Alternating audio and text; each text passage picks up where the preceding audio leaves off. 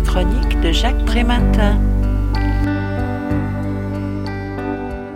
L'ouvrage de Pierre Sens intitulé Autisme, sortir de l'impasse du diagnostic à l'inclusion consternera assurément les gardiens du temple. Mais sa lecture n'en reste pas moins édifiante. Se voulant didactique avant d'être polémiste, ce psychiatre à la très longue expérience définit ce qu'il est convenu de nommer aujourd'hui les troubles du spectre autistique après ce qui fut appelé l'autisme, puis les troubles envahissants du développement, en identifiant une triade, un défaut de communication, des troubles de la socialisation et un attachement à l'immobilité de l'environnement. Cette description, en apparence banale, recouvre une véritable souffrance vécue tant par la personne atteinte de ce syndrome que par tout son entourage. De grandes écoles s'affrontent quant aux modalités de traitement. D'un côté, on trouve la psychanalyse. Jacques Lacan, tout d'abord, qui établit l'origine des psychoses infantiles dans la forclusion du nom du père. Une mère fusionnelle, surstimulante, intrusive, empêchant son enfant d'entrer dans le registre du symbolique et de la parole. Il faudrait donc la mettre à distance. Les partisans de la théorie du moipeau de Didier Anzieux, ensuite, qui cherchent à ce que l'enfant réinvestisse son enveloppe corporelle. La voie pour l'aider à se distancier de l'angoisse de morcellement et de discontinuité qui l'étreint serait la pataugeoire ou le packing, enveloppement de linge glacé.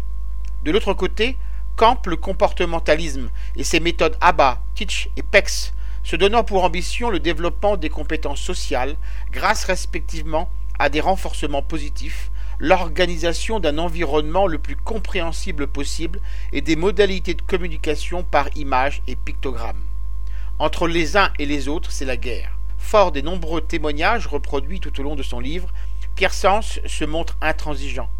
Même s'il rappelle la place centrale de l'inconscient, il n'a pas exercé dix ans comme psychanalyste libéral pour rien, il dénonce la banquise des mots stéréotypés, idolâtres et délirants d'une doxa freudienne qui ayant encore la main mise sur la pédopsychiatrie, les universités et les cabinets ministériels n'entend pas céder un pouce du pouvoir absolu acquis depuis quarante ans.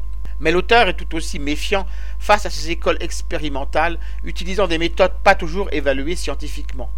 Il reprend à son compte le principe de désinstitutionnalisation à l'œuvre dans des pays comme l'Italie, l'Espagne ou le Portugal il revendique le redéploiement des moyens du dispositif actuel dans le développement de petits appartements collectifs ou du placement familial, mais tout autant une inclusion scolaire ne pouvant se concrétiser que grâce à la professionnalisation des aides à la vie scolaire, l'augmentation du nombre d'enseignants spécialisés, ainsi que la multiplication des classes spécialisées et des CESAD.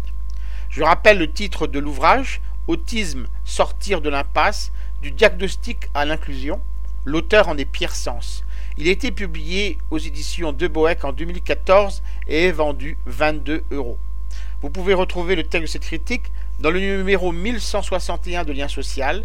Il est consultable sur le site du journal www.lien-social.com ou sur mon propre site www.trématin.com.